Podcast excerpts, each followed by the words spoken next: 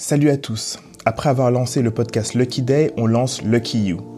Lucky You, c'est une nouvelle formule premium qui propose du contenu exclusif, spécialement conçu pour les membres qui souhaitent en savoir plus sur l'éducation financière, l'épargne personnelle, les investissements boursiers et la crypto. En bref, Lucky You vous permettra d'aller plus loin et de comprendre les enjeux des investissements et de la finance personnelle. La formule est simple. C'est minimum deux épisodes de podcast exclusifs et hyper spécialisés par mois, des news et des rooms privés sur Clubhouse ou sur Zoom. Vous souhaitez en savoir plus sur l'épargne personnelle? Rejoignez le club pour seulement 7 euros par mois sur luckydaypodcast.substack.com. Je répète, luckydaypodcast.substack.com. On se voit là-bas, à tout de suite.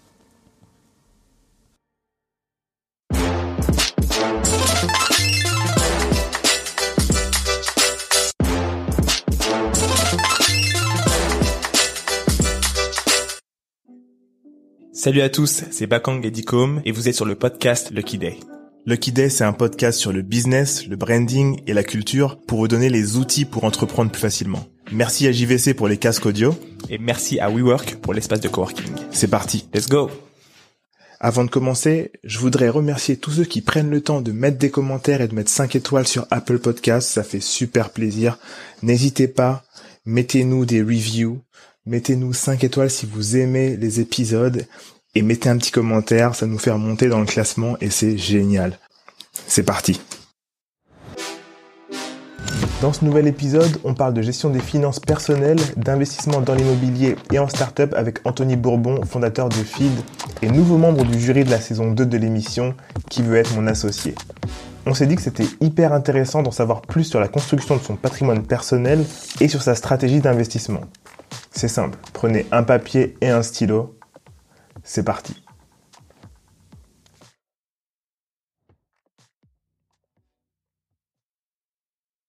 Aujourd'hui, c'est avec plaisir, un grand plaisir qu'on a accueille Anthony Bourbon, fondateur de, euh, de Feed, euh, avec qui on a déjà parlé il y a un moment. Euh, prenez un papier, prenez un stylo et vous savez ce que vous avez à faire. C'est parti. C'est parti on a passé beaucoup de temps ensemble sur Clubhouse, donc c'était hyper cool de pouvoir échanger. Euh, est-ce que tu peux en deux minutes te présenter très rapidement, après on rentre dans le vif du sujet? Ouais, bien sûr. Merci beaucoup pour l'invitation. Euh, je suis Anthony Bourbon, le fondateur et CEO de Feed, une food tech qui fait de la nutrition pour tous les moments de la journée. On a commencé avec les repas complets. Ensuite, on a très vite ouvert sur du snacking fonctionnel, des bars euh, énergie pour le matin, pour le sport. Euh, qui cartonne. Euh, je viens d'une famille assez pauvre et c'est ce qui tranche un peu avec euh, les start-upers, on va dire, assez classiques, ordinaires de, de, de l'écosystème français en tout cas. Un père violent qui était contrôleur, une mère qui était dépressive. Donc à l'âge de 15-16 ans, je me suis retrouvé à la rue. Et donc j'ai été obligé de, de, de, de, me débrouiller seul, de trouver des alternatives, de trouver des solutions. mais c'est aussi ce qui m'a permis d'être différent, euh, d'évoluer rapidement et, de me prendre en main. Donc encore une fois, il faut toujours voir le verre à, moitié plein euh, et, utiliser son parcours pour essayer de le, mettre à son avantage. Donc euh, je suis ravi de pouvoir échanger avec vous aujourd'hui et de parler de, de tout ce qui est patrimonial, économie, parce que c'est un sujet qui n'est pas assez euh, évoqué ni à l'école, ni pendant notre enfance ou notre adolescence, alors que euh, c'est super important de savoir comment ça fonctionne. Est-ce que tu peux nous dire comment en fait tu as commencé et comment tu t'es dit euh, ouais, il faut que j'investisse un peu d'argent, il faut que je je vende des choses, il faut que je commence en fait à me constituer quelque chose Ouais, ben, j'ai commencé quand j'avais 15-16 euh, ans et que j'étais euh, seul euh, dans la rue.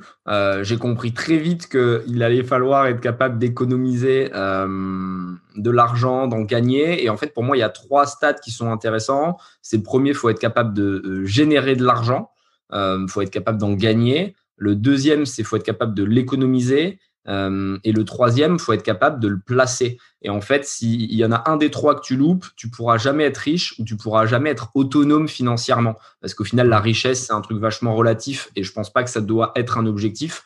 Je pense que l'argent et l'accumulation, ce qu'on appelle la richesse, donc euh, vraiment être très large, euh, doit être plutôt une conséquence qu'une finalité. C'est-à-dire mmh. que en soi, si tu ne penses qu'à l'argent et que tu es obsédé par le bien matériel, ce sera difficile de l'avoir parce que tu vas faire des erreurs, tu vas penser court terme, alors que si tu es passionné par ce que tu fais, que tu prends beaucoup de plaisir au quotidien, et euh, que du coup tu es bon dans, tes aventures, euh, euh, avec les gens qui t'entourent, là naturellement l'argent va se déclencher. Donc il faut évidemment comprendre comment ça fonctionne et avoir des grandes lignes, des grandes stratégies patrimoniales, mais à côté de ça, il faut être capable de prendre du plaisir au quotidien, donc se concentrer sur le quotidien tout en gardant en ligne de mire les objectifs long terme.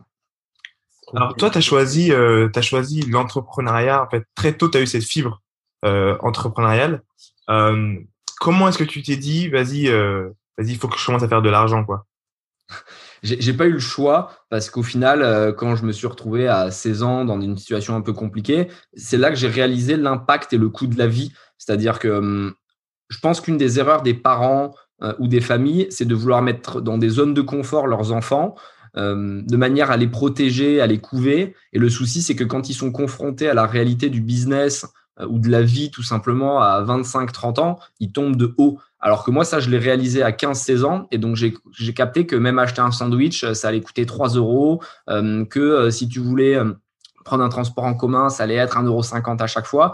Et en fait, toutes ces petites dépenses du quotidien, je les percevais immédiatement parce que comme j'avais très peu d'argent, je voyais l'impact que ça avait. Donc, je me suis dit comment je peux faire pour toujours avoir un mois d'avance? C'était ma technique au début. J'essayais toujours d'avoir au moins 300 euros d'avance pour pouvoir survivre euh, et je me rationnais en fait l'argent, un peu comme on le ferait avec euh, si tu avais une gourde et que tu devais traverser le désert, mais tu te dirais la gourde, je vais pas la boire d'un coup sec, je vais essayer d'en boire un tout petit peu toutes les trois heures.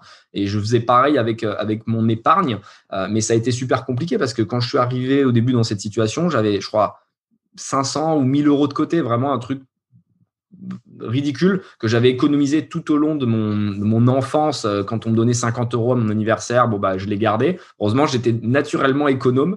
Euh, et, c'est là que j'ai compris qu'en fait, ça, descendait en flèche et qu'il fallait que je trouve des alternatives. Donc, euh, très vite, j'ai été obligé de lancer des petits business à la con à côté. Et c'est pas compliqué. Tu gagnes de l'argent en faisant ce que les autres ne veulent pas faire la plupart du temps. Donc euh, quand j'étais à l'école, euh, je retapais les scooters de mes copains. Euh, puis après, quand j'avais eu assez d'argent, j'en rachetais qui étaient vraiment en épave, tout abîmé. Je les remettais nickel et là je les revendais. Après j'ai fait pareil avec les voitures. Je faisais pareil avec les fringues. Je ramenais des fringues de marque et je les revendais à mes potes du collège ou du lycée. Après je faisais pareil avec les calculettes, les TI 89 Je me souviens qui étaient un peu les mathématiques là où tu pouvais mettre des programmes, des trucs. Moi, je mettais des programmes dans les calculettes pour que mes potes puissent tricher pendant les contrôles. Et comme je, gérais bien l'ordinateur, je leur faisais des, hacks et tout. Euh, et je faisais toujours des petits trucs comme ça. Mais c'était, enfin, maintenant, ça paraît ouf, mais c'était pour gagner 15 euros, 20 euros. Mais sauf que 20 euros plus 20 euros plus 20 euros, ça fait de l'argent. Et il faut jamais euh, vouloir gagner trop d'argent trop vite. C'est le piège. En fait, il y a beaucoup de gens qui pensent qu'ils vont gagner un million d'un coup. Mais Personne ne fait ça. À un moment, tu arrives. Et maintenant, quand je fais des plans, je veux un million minimum. Mais au début, quand tu commences, euh, il faut te dire que c'est l'accumulation de 10 plus 10 plus 10 plus 10 qui va faire 500. Et puis 500 plus 500, ça va faire 1000. Donc il vaut mieux se fixer plein de petites marches, mais réussir à les monter, plutôt que de se faire des grosses marches et de ne pas pouvoir les enjamber. C'est marrant ce que tu dis, parce que j'ai l'impression qu'il y a souvent, ce, souvent cette idée justement que euh, euh, les gens qui ont beaucoup de moyens, ont plus de moyens, ne sont pas économes. Au contraire, ils ont beaucoup de moyens parce qu'ils sont économes. Et on pense qu'ils ont oublié euh, euh, euh, la valeur de l'argent. Or, pas du tout. C'est que généralement, même quand ils font leur plaisir à leur niveau financier, c'est budgétisé. Et donc, c'est assez intéressant ce que tu dis parce que en, ayant conscience finalement que tu vas tu vas croître et faire de l'argent, créer ton patrimoine de façon croissante au fur et à mesure, tout d'un coup, tu te dis, OK, en fait, j'ai tu sens la montée, tu as tendance à économiser, à dire, OK, je veux plus le mois prochain, quoi. Donc, euh, je trouve ça euh, c'est super, intéressant ce que tu dis. Et, la plupart des grands sportifs qui sont des idoles pour nous ont perdu tout leur argent parce qu'ils avaient justement pas cette culture euh, et ils n'avaient pas cette, cette, cette habitude de faire attention à l'argent. Ils étaient très mal conseillés par des gens qui voulaient profiter d'eux. Et il y a des, des personnes qui ont gagné des centaines de millions qui ont tout perdu. Je pense à Mike Tyson, je pense à des grands joueurs de foot. Euh, hum. parce que ils ont mal placé leur argent. Et, et, et encore une fois, c'est les trois règles qu'on évoquait au début euh, gagner, économiser, placer. Si tu les gères pas bien, tu peux pas y arriver. Donc, euh, la plupart des gens riches que je connais et qui sont partis d'en bas, parce que ceux qui ont hérité, c'est encore un autre débat, c'est-à-dire qu'ils n'ont pas la valeur de l'argent la plupart du temps parce que on leur a mis dans les mains et donc ils savent pas la valeur que ça représente, le travail, l'implication. Mais ceux qui l'ont gagné par eux-mêmes, ils restent radins toute leur vie. Et quand je dis radin, c'est pas dans le mauvais sens du terme, mais c'est plutôt précautionneux. Ouais, économe. Ouais, moi j'ai encore ces réflexes de pauvre hein, parfois. J'appelle ça les réflexes de pauvre, c'est-à-dire que aujourd'hui, tu vois, je pourrais euh, faire à peu près ce que je veux. Et parfois, si je trouve que c'est déraisonnable, je le fais pas, mais pour des sommes de 10 euros. je sais plus, l'autre jour, à quelqu'un qui me disait, bah, viens, on met 10 euros pour, pour faire un truc, mais qui était gratuit. Je dis, bah, par principe, non. Il me dit, mais tu t'en fous, 10 euros, je comprends pas pourquoi tu fais ça. Je dis, mais parce qu'en fait, si tu te laisses aller au plaisir et au confort maximum, tu n'as plus aucune limite. C'est-à-dire que tu peux euh, t'acheter tout ce que tu as envie sans réfléchir, euh, alors que c'est super important euh, d'apprécier le voyage et le chemin et la réflexion que tu as avant d'acheter quelque chose est encore plus enrichissante pour toi que le moment où tu l'achètes. Typiquement, si tu t'achètes juste une voiture pour t'acheter une voiture, au bout de trois jours, tu es lassé. Par contre, si avant d'acheter la voiture, tu vas regarder comment elle fonctionne, quel est le moteur, euh, quelle est la différence avec une autre marque, là, ça devient enrichissant parce que toi, tu apprends, tu voyages, et c'est ce qui me passionne. Moi, avant d'acheter un truc, je deviens un geek sur l'objet. Ah, mais c'est, t'es un geek. En fait, quand tu aimes les choses, en fait, tu vas essayer de devenir expert de cette chose que tu aimes pour pouvoir la comprendre et ensuite voir si tu veux investir dedans, etc. Moi, je trouve ça hyper intéressant comme euh, processus. En tout cas, il y a plein de gens qui vont pas forcément euh, geeker à ce point-là avant d'acheter un truc ou avant d'investir, tu vois. On a parlé d'immobilier. Euh, le patrimoine immobilier, c'est hyper important. L'investissement dans la pierre, c'est hyper important. Toi, tu as investi dans, dans la pierre. Est-ce que tu peux nous expliquer un petit peu ton processus? Comment, comment tu t'es lancé dedans ouais. Et, et, et qu'est-ce que ça a euh, Qu'est-ce que tu as réussi à faire quoi? Super intéressant. Euh, L'immobilier, c'est effectivement euh, une des pierres angulaires de toute stratégie euh, patrimonial, à mon sens. C'est euh, une valeur sûre où tu n'as pas besoin d'être un expert pour te lancer. Tu peux apprendre très vite. Il y a énormément de contenu sur le net aujourd'hui pour se former. Euh, moi, j'y connaissais absolument rien au tout début, mais je sentais qu'il y avait un intérêt parce que moi, j'aime les investissements passifs. C'est-à-dire que pour moi, une stratégie doit être axée sur deux axes en parallèle. Une économie active où tu as besoin de travailler pour générer beaucoup et une économie passive où tu n'as pas besoin d'y être H24, mais qui génère non-stop. Et donc, évidemment, le passif te rapporte moins que l'actif, en tout cas au début, mais c'est important de jongler avec les deux. Et donc, l'économie active, pour être plus clair, c'est typiquement un travail que tu peux avoir. Bah, tu vas travailler, tu vas avoir un salaire à la fin du mois. C'est dépendant du nombre d'heures que tu vas euh, impliquer mmh. sur ce sujet. C'est temps versus argent. Voilà, exactement. Et l'économie passive, comme l'immobilier, c'est une fois que c'est acheté, une fois que c'est géré, bon, bah, les loyers, ils rentrent non-stop et quelqu'un qui va vivre dans ton appart ou dans ton immeuble va te ramener du, loyer. Et ça, je trouvais ça incroyable. Je me disais, si j'arrive à avoir des crédits bancaires, c'est-à-dire que des gens, au lieu d'acheter le bien, ils vont me le payer à moi, ils vont me rembourser mon crédit. Et je trouvais le concept super fort, tu vois. Donc, le seul truc, c'était qu'il fallait que je puisse voir assez grand pour que euh, ce qu'on appelle le cash flow, donc euh, le, le, le, le, cash in vs cash out du bien, soit positif. C'est-à-dire que moi, je ne pouvais pas, j'avais pas les moyens de remettre de l'argent chaque mois ou chaque année dans mes projets immobiliers. Pour pouvoir écouter la suite de l'épisode, c'est très simple. Abonnez-vous à notre newsletter dès maintenant en vous rendant sur notre compte Instagram luckyday-podcast et en cliquant sur le lien de la bio.